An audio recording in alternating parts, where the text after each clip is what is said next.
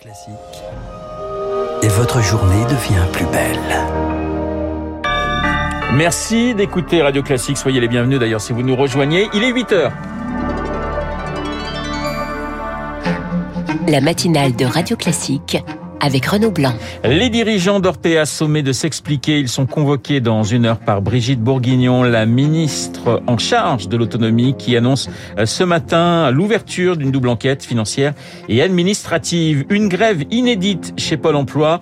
Tous les syndicats appellent à la mobilisation aujourd'hui. Ils dénoncent la dégradation des conditions de travail des agents après deux ans de crise sanitaire. Et puis, Total Energy quitte la Birmanie. Un an après le coup d'état militaire, le géant pétrolier était accusé par plusieurs ONG de financer la junte. Radio Classique. Il est 8h, je vous le disais. Et à 8h, le journal nous est présenté par Lucille Bréau. Bonjour Lucille. Bonjour Renaud, bonjour à tous. La parole se libère dans les EHPAD d'Orpea. Des résidents rationnés, des conditions d'hygiène déplorables. Les témoignages affluent depuis la publication des Fossoyeurs de Victor Castanet. Une plongée effarante dans les établissements du groupe privé. Ces dirigeants sont convoqués dans une heure dans le bureau de Brigitte Bourguignon, la ministre en charge de l'autonomie qui annonce à l'instant l'ouverture d'une double enquête financière et administrative sur l'ensemble du groupe. Un scandale qui pose aussi la question des contrôles. Comment en est-on arrivé là? C'est tout un système qui est pointé du doigt, Rémi Pfister.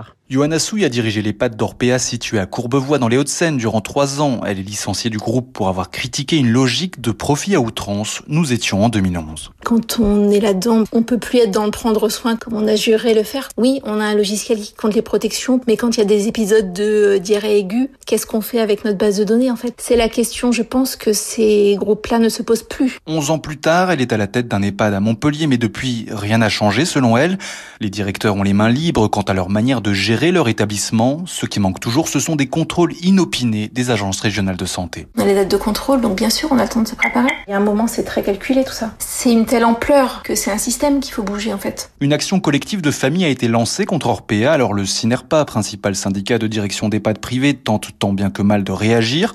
Sa présidente Florence Armé-Momé souhaite désormais que la HAS, la Haute Autorité de Santé, devienne juge de la qualité des soins. Nous souhaitons qu'il y ait une évaluation qualité rendue publique sur le site de la HAS avec des notations qui pourraient intervenir établissement par établissement. Et nous souhaitons que ce soit mis en place au plus vite. Une communication d'urgence, critiquent les syndicats de soignants qui sont amers.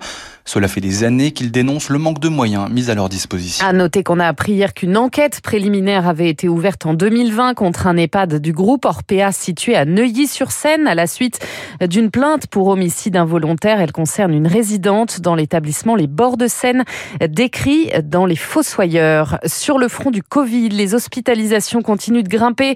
Plus de 32 000 patients sont actuellement soignés à l'hôpital, dont 3 700 en réanimation. Le Danemark devient lui aujourd'hui le premier pays d'Europe à lever toutes ces restrictions, y compris le masque et le pass sanitaire. Par ailleurs, une étude danoise justement indique aujourd'hui que le sous-variant le fameux BA2, serait une fois et demie plus contagieux que l'original. Lucille, les jeunes avec Macron déjà en campagne. Oui, leur candidat n'est pas encore déclaré officiellement, mais il trépigne. Le mouvement de jeunesse de la République En Marche présentait hier ses propositions, héritage, cannabis, fin de vie. Les JAM, comme on les appelle, veulent peser sur le futur programme Victoire Fort.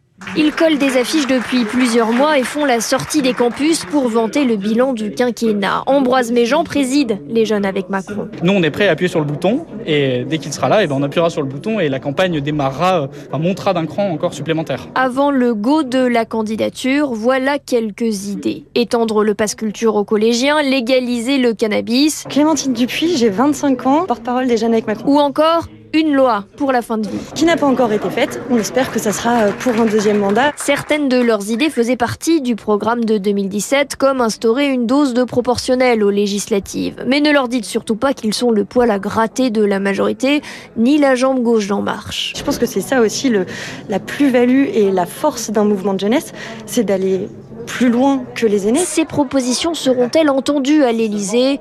Peut-être. Le député Sacha Houlier, qui a fondé le mouvement il y a maintenant 7 ans, voit déjà plus loin. Peut-être que demain, il y aura suffisamment de députés jeunes avec Macron pour pouvoir les porter dans l'hémicycle. En attendant, avec 31 000 adhérents revendiqués, cette force vive pourrait s'avérer bien utile pour ramener les jeunes électeurs aux urnes. Le reportage de Victoire Fort, une note ne fait pas un vote. La réaction de François Hollande au résultat de la primaire populaire. L'ancien président estime que le scrutin remporté par Christiane Taubira ne change rien. Son ancienne garde des Sceaux, elle, a appelé tous ses concurrents de gauche hier pour les inviter au rassemblement. Ils ont tous décliné. Un mardi 1er janvier synonyme de changement également. Le taux du livret A passe à 1% aujourd'hui. L'électricité augmente de 4%, plus 2% de hausse aussi pour les prix des péages. Vous êtes retraité, vous allez peut-être recevoir votre indemnité inflation dans les jours à venir de 100 euros si vous touchez moins de 2000 euros net. Vous écoutez Radio Classique, il est 8h05. Les salariés de Pôle emploi en grève aujourd'hui. Pour réclamer des hausses de salaire et plus de moyens, après deux ans de crise sanitaire, les agents se disent écrasés littéralement par l'accumulation des missions. Bernie Billet est délégué syndical CFDT à Pôle emploi.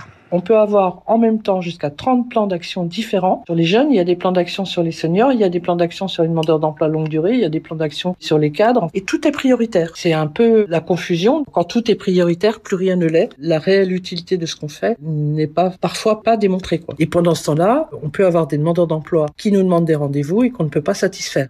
Il y a un sentiment de perte du sens au travail qui est extrêmement douloureux, y compris pour les managers. On a plein de managers qui nous disent moi je vais arrêter, euh, je n'en peux plus. Et on constate qu'il y a beaucoup de collègues qui prennent des psychotropes ou qui tombent dans des addictions parce qu'ils ne tiennent plus le choc. Des propos recueillis par Émilie Vallès. Deuxième jour d'audience aujourd'hui au procès Lelandais. Hier, il a reconnu avoir donné la mort à la jeune Maëlys et présenté ses excuses à sa famille. Sa mère et sa sœur, entre autres, ont été longuement auditionnées.